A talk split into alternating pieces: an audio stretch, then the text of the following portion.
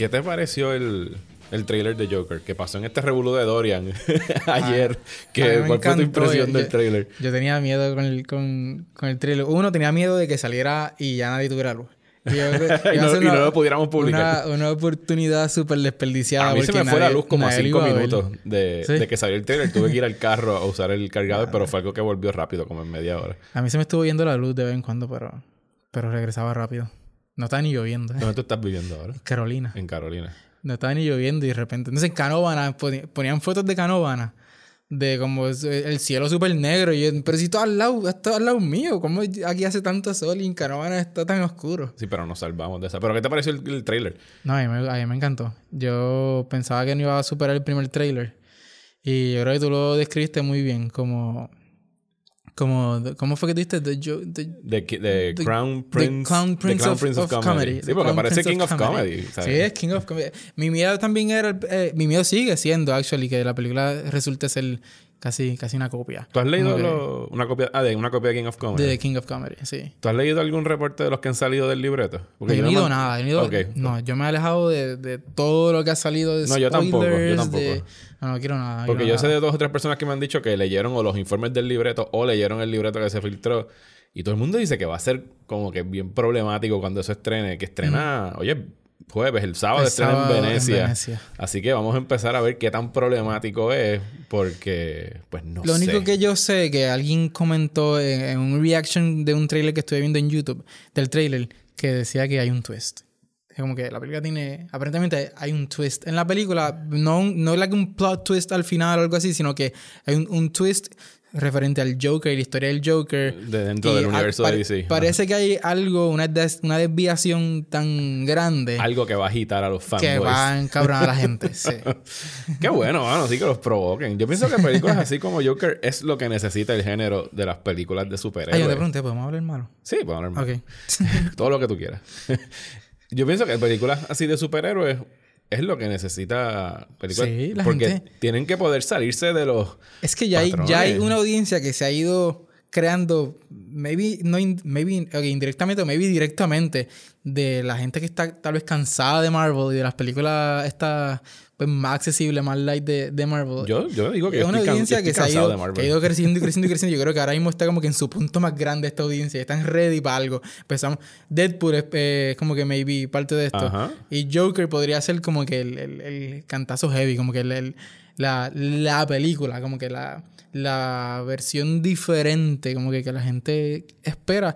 Maybe no cada cierto tiempo como que sea bueno como que, que salga una película que salga una película de esta porque no sé se siente como que refrescante es como que ah, entre todas estas peliculitas fun y, y buenas porque no a mí las películas de Marvel no son malas pero Pero siempre ya se les ve la costura, ya se ve un patrón Sí, sí, artístico hay una y temático, fórmula una ahí fórmula, brutal, exacto. sí.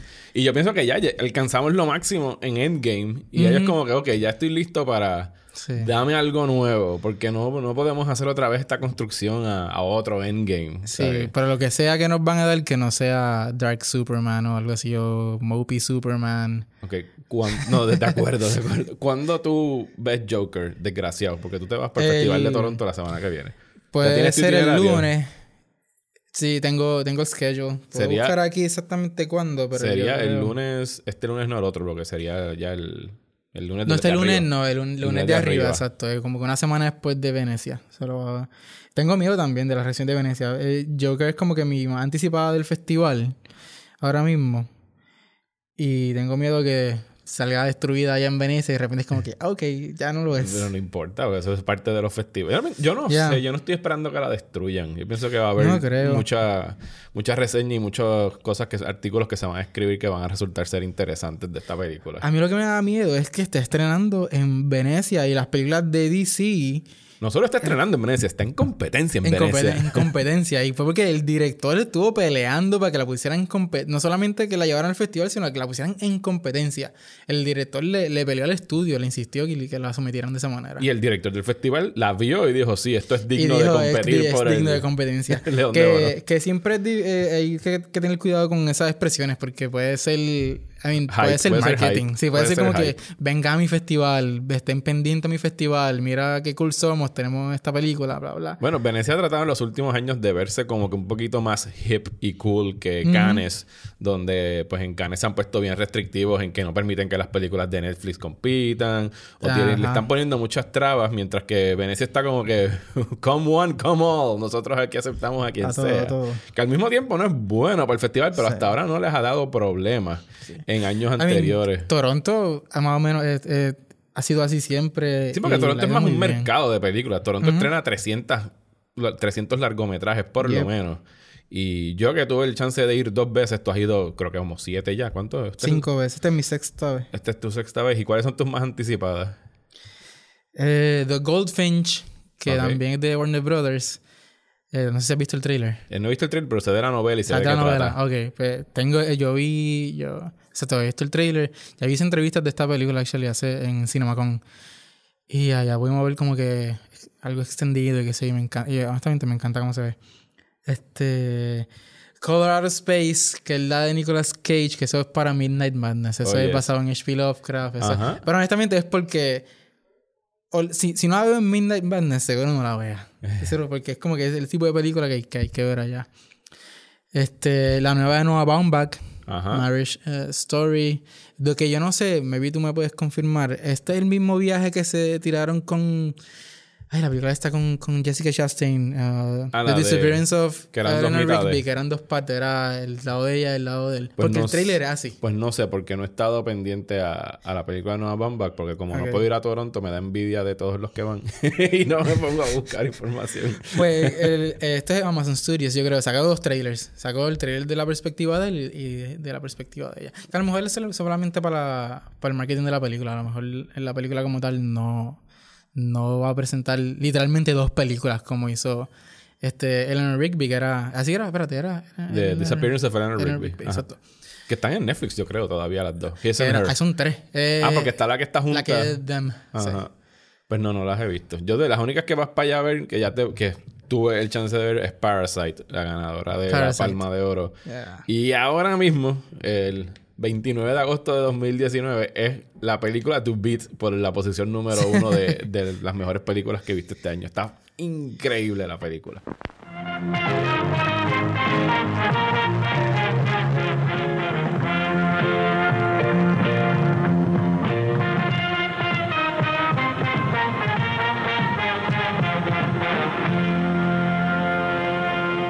Bueno, llevamos casi 10 minutos hablando y yo todavía no he hecho las debidas introducciones. Estamos No. hablando con Orlando Maldonado, crítico de cine y editor de MovieNetworkPR.com.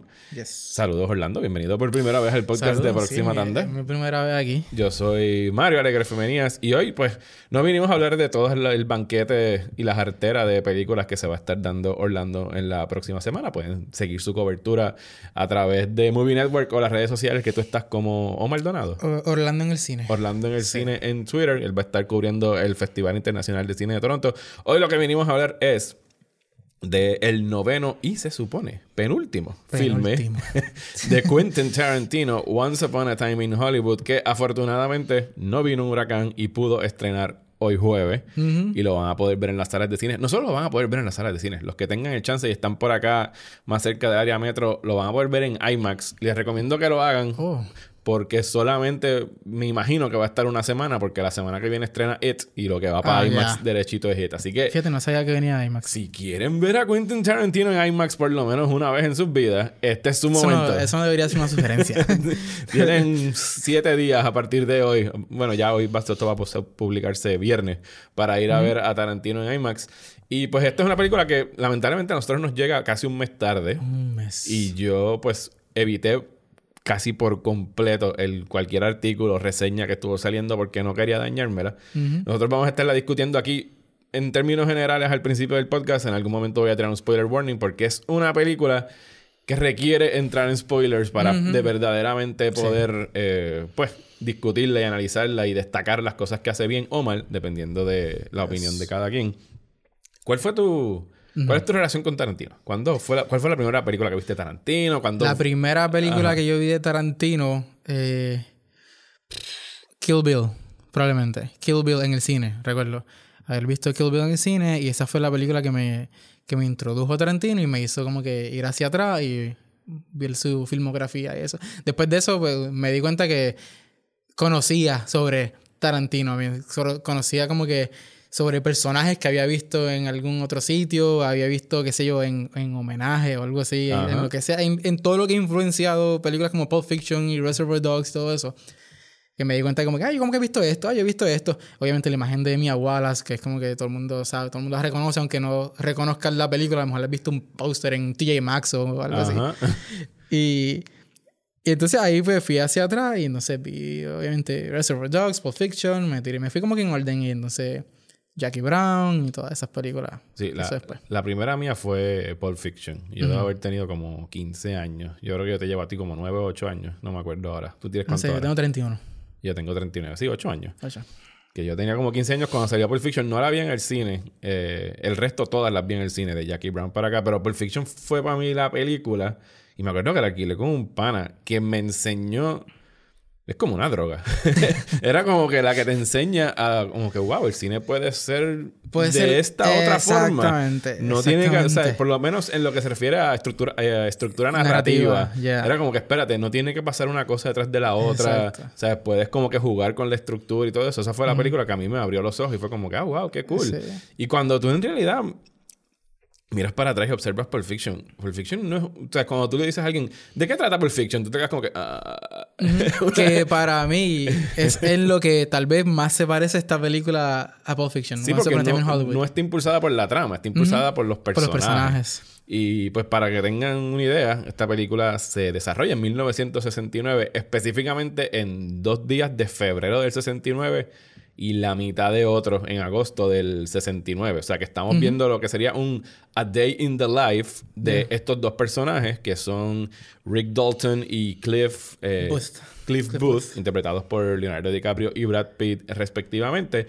Que Rick Dalton, el personaje de DiCaprio, es un actor que fue una estrella de cine en los 50 y ahora pues su carrera ha ido un poquito en descenso y está eh, relegado a papeles secundarios o terciarios en series de televisión. empezó en televisión, ¿verdad? Dio el salto al cine y luego regresó. Sí, porque él tuvo el éxito este de televisión que era Bounty Law. Bounty Law. La serie de televisión. Y Cliff Booth es su stunt double. ha sido su doble durante toda su carrera. Así que mientras Rick esté guisando, Cliff está guisando. Pero más allá de la relación profesional, sí hay una relación bien íntima de amistad. O sea, es como es que, es su asistente también. ¿Ah? Básicamente es su asistente también. Sí, es su asistente, es el que lo lleva, es el chofer. Pero el que, pero sí hay un. No es como, no se siente una relación de empleado a pesar de que lo es. Sí hay como que cierto cariño y como que uno está velando por la seguridad del otro. Se dan pep talks y cosas así. Más de Cliff hacia Rick por ser pues la estrella egotística de cine. Porque Cliff tú lo ves y está cómodo viviendo en su trailer con su perro detrás de un drive-in, mientras que Rick está en su mansión. está, queda bien marcada la diferencia como que entre, entre ambos. Como que, y, y fue chocante para mí también cuando revelan como que dónde es que vive eh, Cliff y todo eso. Fue como que, oh, so, este tipo de, de dinámica, este tipo de relación, como que son, sí son panas y sí son, y sí, y, es su, pero es más, para mí en ese momento fue como que maybe es más su empleado que su pana. Sí, sí, porque hay una dependencia plena de Rick, pues, en, de Rick hacia Cliff, mientras que Cliff pues sí tiene una dependencia en que necesita trabajo, pero como vemos al principio de la película, pues los trabajos de dobles porque eh, Cliff se lo buscó, pues él ya no lo quiere mucho en los sets de, las películas porque pues tiene una fama. Vamos a dejarlo ahí, no vamos a decir exactamente lo que ocurre. Tiene fama. Y en entrevistas que escuchaba con Tarantino, él fácilmente dice que pudo haber hecho cinco películas de Cliff, como ocurre con muchos personajes de Tarantino. Que sí, quisieras ver una serie completa nada más que de ese personaje haciendo lo que está haciendo. Pero más allá de eso, el, el conflicto central, si pudiera llamarse así, es que pues eh, Rick se está convirtiendo en un has-been. Se está volviendo obsoleto dentro de Hollywood. Ya no le dan papeles. Y él siente que, pues, ahora a sus cuarenta y tantos años, Brad Pitt tiene creo que 51. DiCaprio tiene que estar por ahí arriba en los 46, 47. Y el mismo Tarantino cumplió 50, yo creo que hace poco. Que sí se siente, pues, se la película se, se nota, por lo menos yo lo observé, como alguien reflexionando, Reflexionando. en, pues, en su edad media, ¿sabes? Cuando está en el, middle age. No, no autobiográfica, porque Tarantino está bien lejos de ser un has-been. Ajá. Y él no estuvo, él era bien chamaquito en el 69, creo que tenía como 7 años, una cosa así.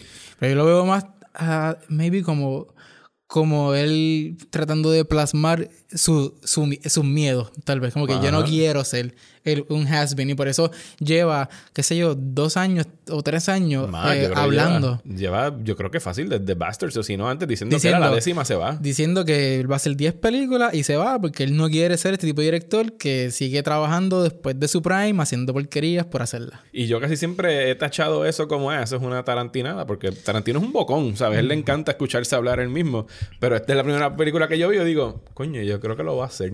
yo creo que se va a quitar porque de hecho, creo que leí en una entrevista con él que hasta estaba considerando que si esta película era bien recibida, se iba en la novena. Porque según él, pues no tiene... ¿Sabes? Que él piensa que ya como que todo lo que él podía hacer en el cine lo hizo y no es que va se va a retirar de la dirección. Él ha dicho que va a seguir escribiendo quizás libros, libretos, quiere escribir para teatro.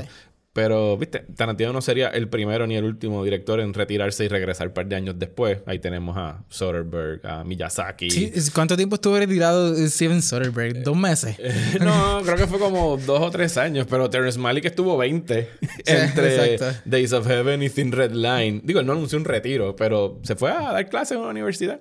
Pero y después, antes de, antes de Tree of Life también fue una espera larguísima ahí. Sí, entre Sí. No, estuvo... Bueno, sí. Eh, Sin Red Line fue 98. Creo que New World fue 2005. Que fueron 7 años. 2005. Y después... Of Life fue 2011. Ah, pero no hubo tantas, verdad. Sí, no hubo tantas. Bueno, no. En comparación a los 20 años no, no, hubo tantas.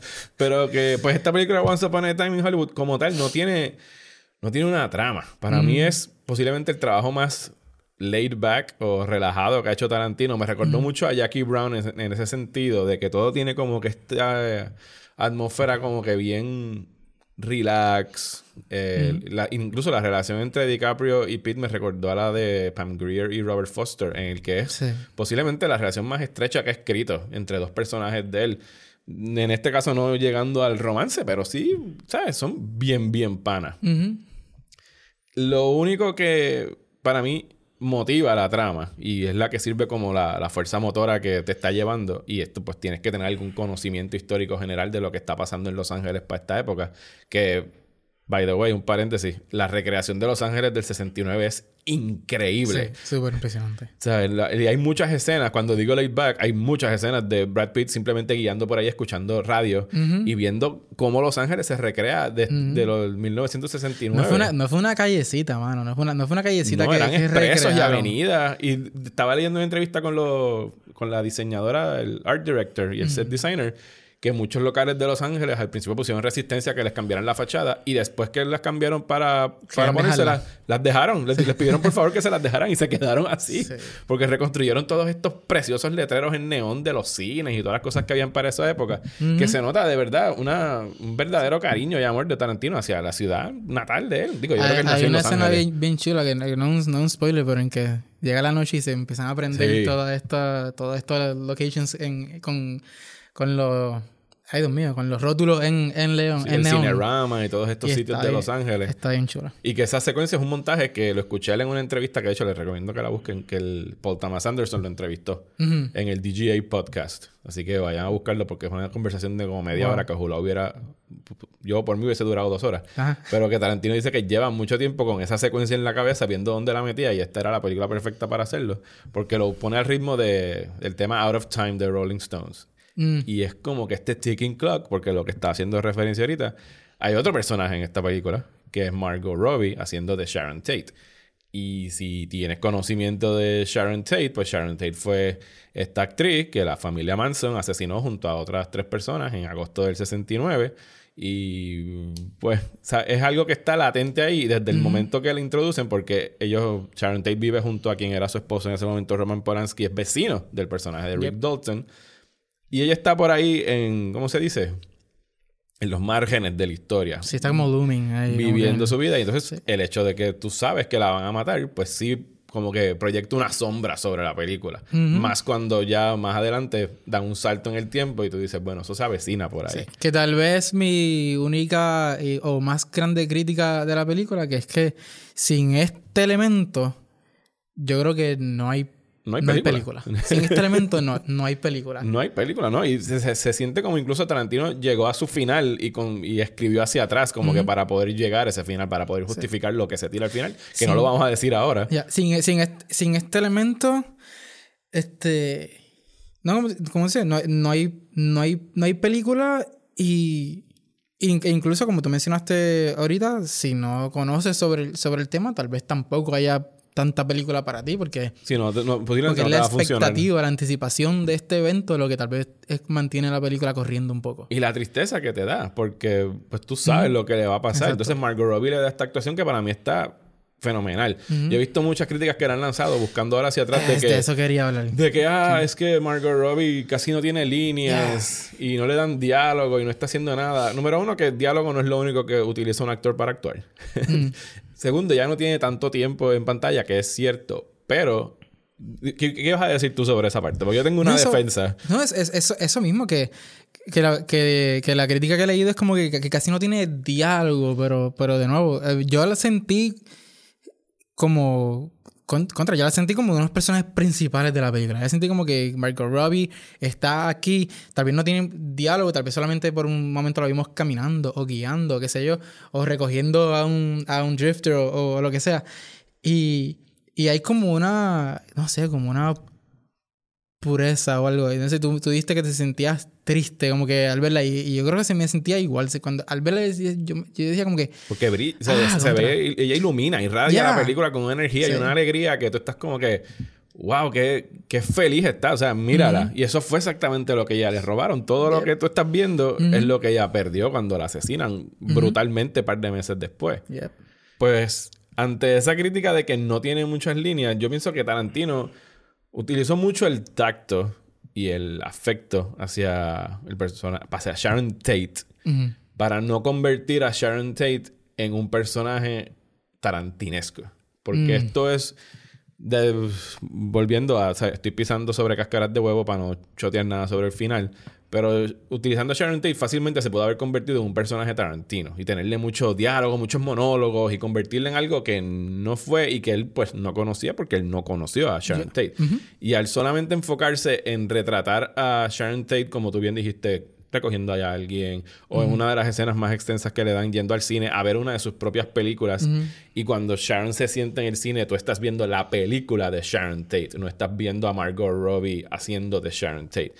Pues yo creo que eso, de alguna forma, como que lo, trató muy respetuosamente. El hecho de mantenerla a ella y presentarla bajo una nueva luz que brilla ella por luz propia y que no permite, porque a cualquier persona, tú mencionas Sharon Tate y que es lo primero que dicen, ah, la que mató a la familia Manson, o ah, la esposa de Polanski que estaba embarazada con su hijo, pero nunca es Sharon Tate la que era un ícono de cine en los 60 y que estaba on the rise para convertirse en una de las mayores estrellas de ese movimiento del New Hollywood y que todo eso le fue brutalmente robado cuando la mataron un par de meses después.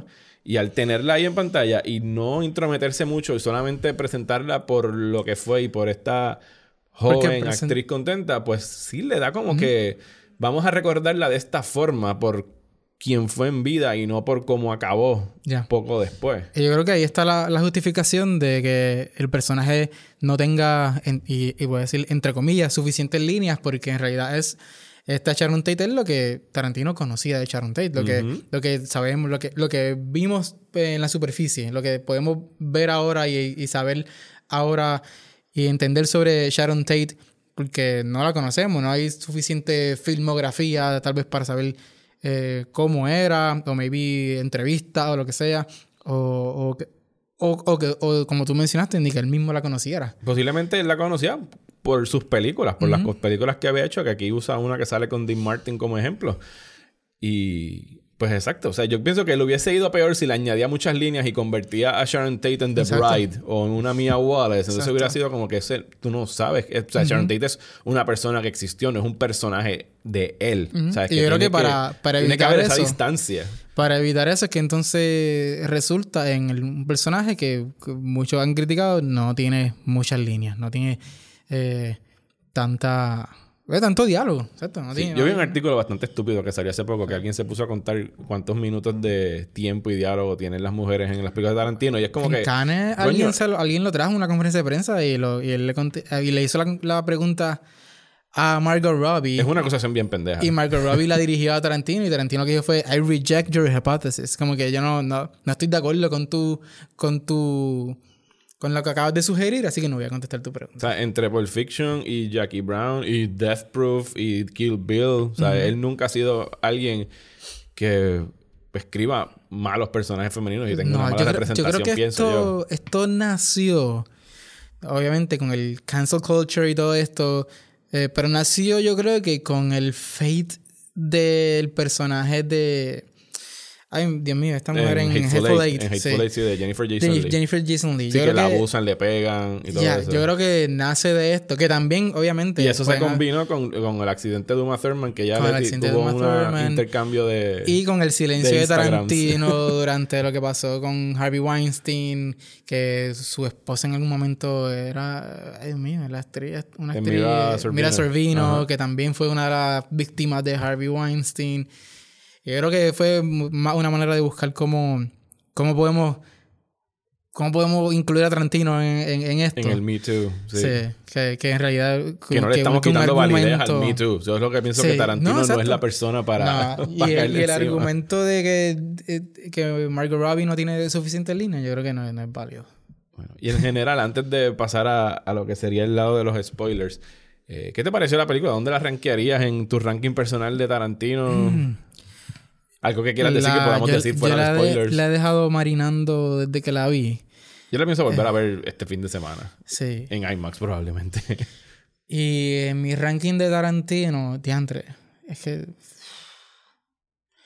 A mí te puedo decir que mi favorita es Inglourious Bastards. Ujú. Eh, Sí, mi primera posición casi siempre se la están peleando por Fiction o Bastards. sí.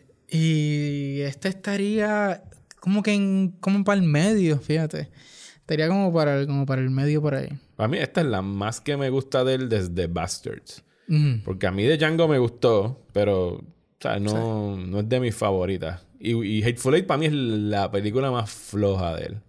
¿De Hateful Eight? Sí, ¿Tú eh, crees? O sea, al punto de que hasta el, o sea, al sol de hoy para mí Tarantino no ha hecho ninguna película mala, ni siquiera una película mediocre. Pero si tuviera que rankearla, Hateful Eight posiblemente esté al fondo. Lo que pasa es que de, de Hateful Eight, al ser tan contenida y... y, Y la admiro porque no es pocas personas pueden Sí. retener la atención por durante tres horas dentro de una cabaña con Yep. puro diálogo. Hace poco yo leí un comentario que para mí estuvo spot on sobre Tarantino.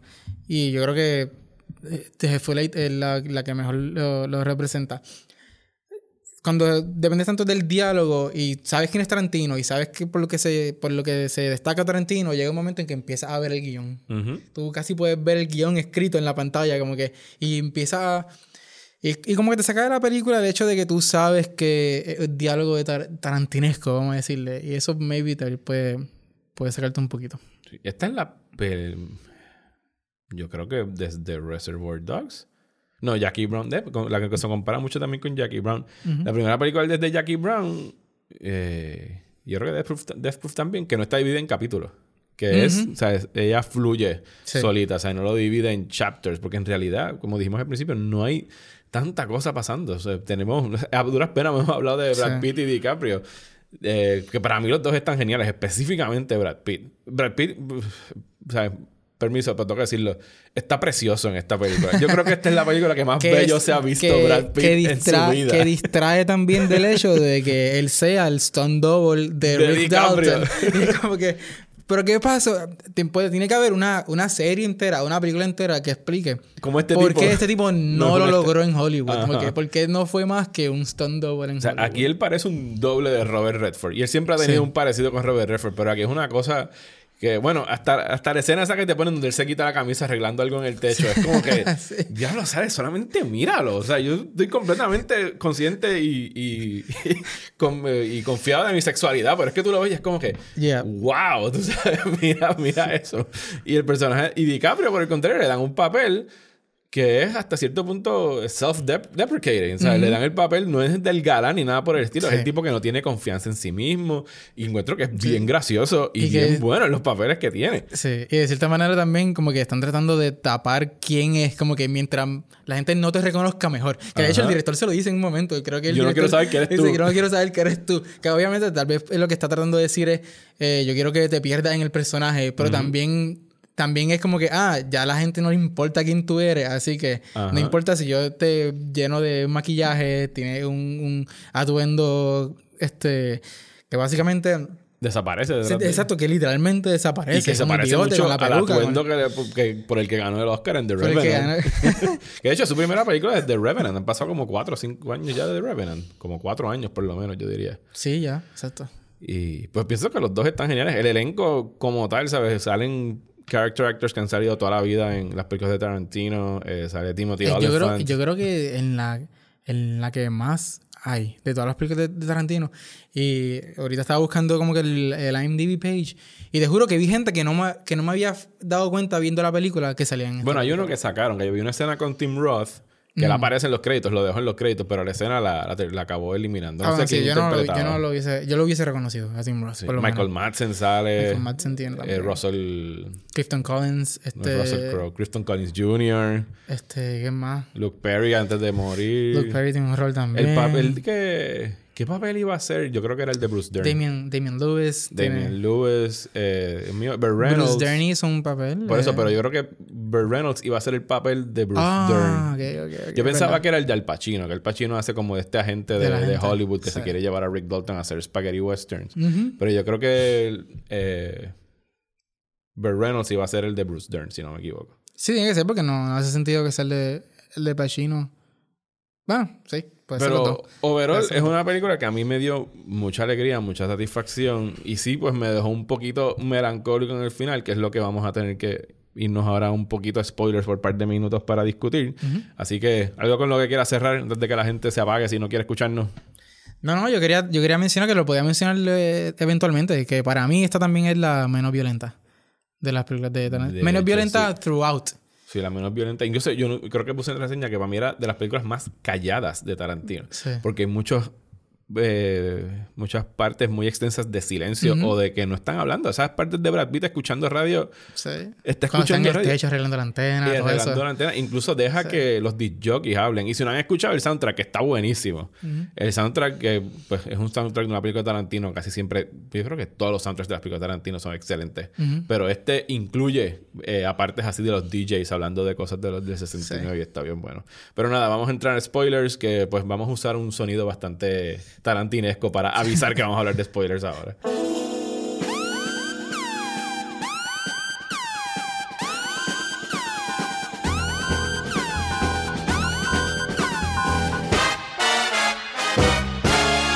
Ok, ya saben, spoilers de Once Upon a Time in Hollywood de aquí para abajo.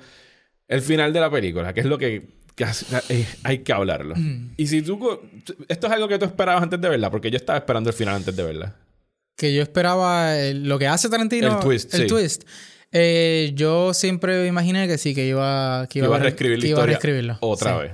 Sobre todo de que sale Sharon Tate es como que bueno. A mí no hay. Es que no, pensándolo después, que no sé por qué no se me ocurrió antes, no hay otra manera. No hay otra forma de acabarla. No hay otra manera de acabarla. Porque, y de hecho, en la entrevista esa que te dije con, con Paul Thomas Anderson, él hace él hace una comparación entre esta película y películas como Zodiac o Titanic. Incluso él dijo Titanic, en el que tú sabes que el Titanic se va a hundir y toda esta gente va a morir. Y Zodiac, tú sabes quiénes son las víctimas de Zodiac. Pues aquí, desde que te introduces a, a Sharon Tate y hay un... O sea, obviamente, desde el principio hay alusiones al Manson Family porque están los, los los chamaquitos estos que eran los seguidores de Charles Manson dando vueltas por ahí, los, acolytes, los, hippies. Los hippies y visitan el rancho donde estaba Charles Manson. Pero Charles Manson sale segundos y no le dan casi, le dan casi el mismo tiempo que le dan a Roman Polanski. Porque... Que, que, para mí fue una buena decisión. claro, porque entonces él, quiere quitarle como que toda esta mitología a lo que es el Manson Family y en realidad lo logra, porque cuando los pone a ver, pues eran hippies en un rancho y no hay que agrandarlos como que estos evil como, masterminds. Como, como hippies y como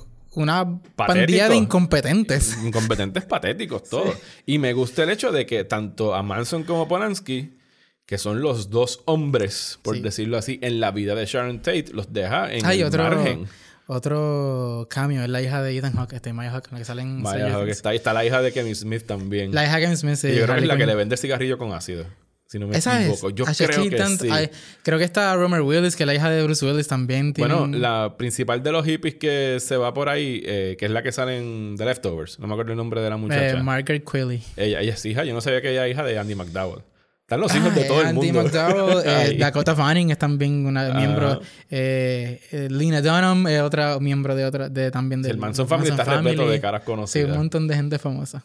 Pues me gustó el hecho de que esos dos hombres los reduce a, a nada. O sea, Roman Polanski aquí es Austin Powers.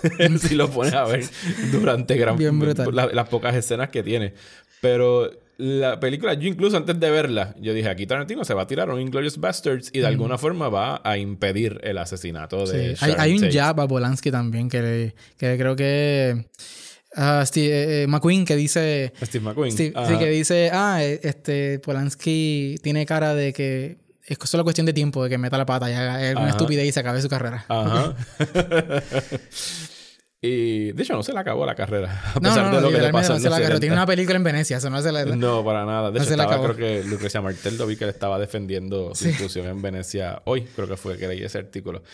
Pero anyway, al final de la película, vamos a entrar en detalle. O sea, hay un time jump en los últimos, qué sé yo, 20 minutos a media hora de la película. De cinco meses, de seis meses. Sí, de febrero a agosto. Seis meses, que es el tiempo que ella le tomó pues estar, ya, mostrar que estaba embarazada a Sharon Tate. Porque ella, o sea, horriblemente la matan estando embarazada. Y tan pronto hacen ese time job, la película como que adquiere esta cualidad de como police procedural o de película, no, de true crime, eh, serie de televisión de true crime donde ponen timestamps de dónde estaban y en qué sitio y empieza la narración de Kurt Russell de Sharon Tate fue a hacer tal cosa y mientras Ricky Dalton estaban haciendo la otra. Y obviamente cuando tú estás encaminado hacia eso, tú dices, bueno, Tarantino no va a acabar la película con la muerte de Sharon Tate a manos del Manson Family. O sea, para mí era algo obvio que iba a pasar que él se iba a tomar las libertades que él usa. Hubiese sido muy cruel también. Después que se toma todo el tiempo de presentar a Sharon Tate de la manera en que él elige presentarla, hubiese sido imperdonable. Yo creo que eh, pues, acabarla como, ¿cuál, como ¿Cuál hubiese sido el endpoint? Hubiese sido acabarla un poco antes y nada más haber tenido ese retrato de la vida de ella y es como que dejarlo triste. ¿Y cuál hubiese sido el rol de, de, de, Cliff, y Rick Dalton en, en, en, el, en el, asesinato de, de, Sharon Tate? Y cómo lo hace sin faltarle respeto a lo, a lo que en realidad pasó y a la familia de Sharon Tate. Que como, introduce dos elementos que no estaban ahí. Que como vemos aquí, cuando los cuatro miembros del Manson Family, o tres en realidad, suben a casi cometer el asesinato de Sharon Tate y sus acompañantes pues se desvían porque el personaje de Rick Dalton les empieza a gritar a los stinking hippies. Exacto. Que, le están jodiendo mientras él está haciendo margaritas en su casa. y, al y, al final eh, son estos dos personajes, el, simbólico, vamos a decir, el elemento como que lo que justifica. El Old Hollywood. Ellos representan Old Hollywood y mientras Sharon Tate y Roman Polanski representan el New Hollywood. Y es la vieja guardia la que sale pues al rescate. Al rescate y justifica el cambiar los hechos históricos. el, que... el cambiarlo y de la manera que lo hace. Porque a todas estas el personaje de Cliff está en un viaje de ácido y está con su, su perra, que es de los mejores perros en la historia del cine que se han visto. Y pues en vez de tratar de matar a Sharon Tate, Manson Family decide matar a estos y, la manera que lo justifican, estos viejos íconos de la violencia que son la, la, generación que nos enseñó a matar a, través de la televisión y el cine y todas esas cosas que todavía hoy están repitiendo como imbéciles cada vez que ocurre alguna desgracia en Estados Unidos. Sí, ahora es con los videojuegos, pero eso es otro tema. Y cogen y los despachan genialmente a los tres. Es el único estallido así bien cabrón de violencia que hay en la película, pero es como si él fuera a compensar por toda la violencia que, no, tuvo en, el resto de la película. Y una vez más aprovecha como que para eh, demystify todo lo que es el Charles Manson, porque cuando vienen los policías a preguntar el personaje incluso lo está vacilando. Era como que quiénes eran. Y él dijo, I don't know. He said he was the devil and he was gonna do devil things. Y se lo tripean. Y cuando viene el personaje de Jay, eh, no me acuerdo el, apellido, la otra víctima, que lo hace Emil Hirsch. Que le pregunta, mira, ¿qué pasó ahí? Y DiCaprio le dice, ah, those thinking hippies vinieron a mi casa y no sé qué rayos querían. O sea, entonces le están quitando ese poder Y ese legado al Manson Family. Y para mí se lo está devolviendo a Sharon Tate. Ya, que yo creo que la, la, yo vi hasta, hasta críticas de la gente diciendo, no, este, el portrayal de, del Manson Family no era, no era certero, no era lo que en realidad eran. Pero ese es el punto. El punto es no, no seguir dándole fama. Es humillarlos y ridiculizarlos. Exacto. Es por la misma razón que yo siempre defiendo el que no se utilicen los nombres de estos mass murderers en, en, la, en las noticias. Como que, que pasen al olvido y que nadie se acuerde de ellos. Que no sean, sean literalmente nadie. Si nadie sabe sus nombres, ni sus rostros, ni nada, no existieron, básicamente. Y pues el final es ese momento donde el personaje de Rick que desde que se mudó Polanski ahí, él estaba como que, diablo, si pudiera conocer a Polanski, a lo mejor me da un chance en su película y está con Sharon. Y es como, es bien tierno escuchar la voz de Margot Robbie, en este caso de Sharon Tate, hablándole por el intercom y como que abriéndole las puertas del paraíso y subiendo a su casa y conociéndose. Y lo encontré bien tierno y bien agridulce esta unión del old y el new Hollywood en ese momento donde pues historiadores lo, lo identifican como el momento donde los 60s murieron cuando ocurrieron esas matanzas del Manson Family y el sueño de los hippies y este mejor mundo y ya habían matado a Kennedy y a Martin Luther King y ya pues por ahí lo que seguía era Vietnam y los años 70 que fueron bien eh, ¿sabes? bien violentos y, tumultuosos para, Estados Unidos. Y lo, acaba de una manera como que bien esperanzadora y bien tierna. Y sí, después se encienden las luces del cine y pues, se acaba la ilusión y tú sabes que la realidad fue otra. Pero durante esas dos horas y media, dos horas y cuarenta que dura la película, pues tú te permites vivir en esa fantasía de ese what if hubiera pasado si este momento nunca hubiese ocurrido. Que es lo que le, da todo el significado al, título que yo al principio y todos pensamos lo mismo. Ah, Once Upon a Time sí está haciendo referencia pues, a, todos los, a todos los Once Upon a Time que hay habido en el, en el cine, pero en realidad es porque es un cuento de hadas, básicamente. La película es un cuento de hadas. Y, el título no sale hasta el final de la película. Hasta el final de la película. El título, y no te das cuenta, que también es raro para el que no tenga un title sequence. Creo que nada más sale al principio los nombres de Brad Pitt y DiCaprio. Son los únicos titles que aparecen en pantalla. No, eso no recuerdo bien, pero sí, no hay, definitivamente no hay un title sequence, no hay crédito al principio. Pero sí es un cuento de hadas. O sea, incluso hasta los puntos suspensivos que él deja. Once Upon a Time in Hollywood. In Hollywood, sí. Y cuando se acaba así, para mí se siente como alguien diciendo, yo creo que ya tengo todo, hice todo, porque aquí se fusiona todas las pasiones de él. todas, todas sus tendencias, todas sus sensibilidades, todo, lo, todo su conocimiento, básicamente, todo lo que él le gusta. Porque no, esto sigue siendo, sigue siendo una película de Tarantino, eh, donde él busca satisfacerse a, sí mismo. y, Tarantino siempre ha hecho cine para él. Como que eso, eso. De las cosas que a él le gustan. Es lo que le gusta, sí. Eso, y eso casualidad que, nunca va a cambiar. A más gente le gusta. exacto. es algo que yo sé que nunca va a cambiar.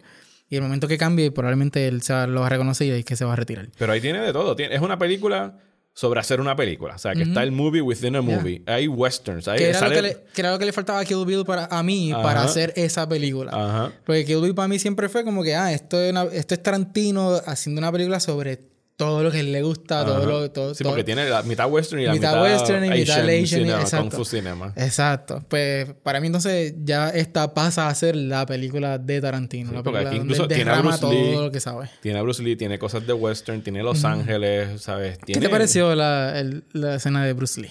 A mí, o sea, yo no soy. A mí me gustó la escena de Bruce Lee. Yo la encontré comiquísima y yo no la encontré ofensiva. Rápidamente sí, se ofende por todo. familia de Bruce Lee. yo creo que la hija, la, nieta dijeron, eso es una ofensa que hayan puesto a mi papá de esa forma. Y yo, o sea, no estaban triviándose tu papá ni nada por el estilo. Bruce Lee era, de las entrevistas que tú lo ves, así es que él hablaba, era un guillao y para él era, él era la máxima jodienda y esa era la persona que él quería proyectar y la imagen que él quería proyectar en Hollywood. El hecho de que lo hayan puesto aquí, yo pienso que fue un tributo, pero no. Y fue en esa escena porque más adelante lo muestran entrenando a Margot Robbie. Porque él entrenó a mucha gente en Hollywood mientras estuvo trabajando allá. Sí. Sí, yo no la encontré ofensiva, la encontré. Ay, yo encontré graciosa. yo, leí una buena defensa, aquí no la puedo parafrasear muy bien, de un autor que sigo mucho, se llama Walter Shaw, que escribe para Film Freak Central, que él es eh, asiático.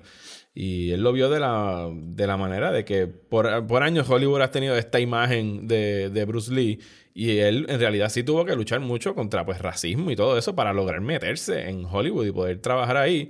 Y esta película lo que está haciendo es pues presentar esa imagen de lo que la gente pensaba de Bruce Lee en su momento, pero no lo encontré eh, no lo encontré ofensivo. O sea, no encontré que Tarantino se lo estaba tripeando. Tarantino de seguro idolatra. Probablemente, exacto. pero pues vivimos en tiempos de mucha sensibilidad y de que hay que rápido. A lo mejor fue una expresión que dijo la nieta, no creo que haya mandado un comunicado ni nada, pero hay que estar siempre buscando los hits y buscando que la gente haga clics en las noticias y pues ya tú sabes, cualquier persona que diga algo negativo se puede sacar de contexto la oración y subirla y crear un artículo y cogemos los hits de lo que dijeron. Yep. Pero, pues sí, eso es nuestra conversación sobre Once Upon a Time in Hollywood. La película se está exhibiendo actualmente cartelera. Les recomendamos, entiendo que les recomendamos que vayan a verla. Eh, para mí es una de las mejores películas del año. No dudo que vaya a acabar en mi top 10 en diciembre. Y fíjate, no le veo mucho chance de premiaciones ni nada así. No. A lo mejor libreto por ser Tarantino y production design y cosas así, pero no pienso que vayan, o sea, actores no van a estar, no creo que a Tarantino no miren por dirección. Fíjate, actores, yo, yo pienso, y, y si no me equivoco, cuando la película estrenó... Yo no, yo no miraría a Brad Pitt, tranquilamente. Yo vi, que había conversaciones sobre, fíjate, sobre Leonardo DiCaprio. Mm. Sobre Leonardo DiCaprio para, para actor. Bueno, la escena, ni, ni siquiera la mencionamos. La escena de él con la chamaquita es de las mejores escenas de la película. Esa nena es una joya. Yo no sé cuántos niños tuvieron que hacer el proceso de casting para conseguirla, pero esa nena se va de tú a tú con Leonardo DiCaprio. Y la escena que han visto, bueno, estamos en spoilers, la escena que han usado en los trailers, que pues lo muestran a ella, ella diciéndole como que that's the best acting I have ever seen. Y él se, se conmueve el payoff en la película es aún mayor, ¿sabes? Porque tiene todo el background de lo que está pasando en las conversaciones entre ellos dos. Ajá. Y lo que para él representa, no, en el, perdón, el trailer no te da la idea de lo que para él representa ese comentario Exacto, en ese no momento. Está, está fuera de contexto. Está fuera de contexto y obviamente la película, en ese momento es cuando, cuando más en el más bajo se siente el personaje de. Sí, porque está en un papel que no quiere. Exacto. En una película que no quiere. En una serie que no quiere estar haciendo de como que el villano, de la semana. que es como que el peor papel que te pueden dar.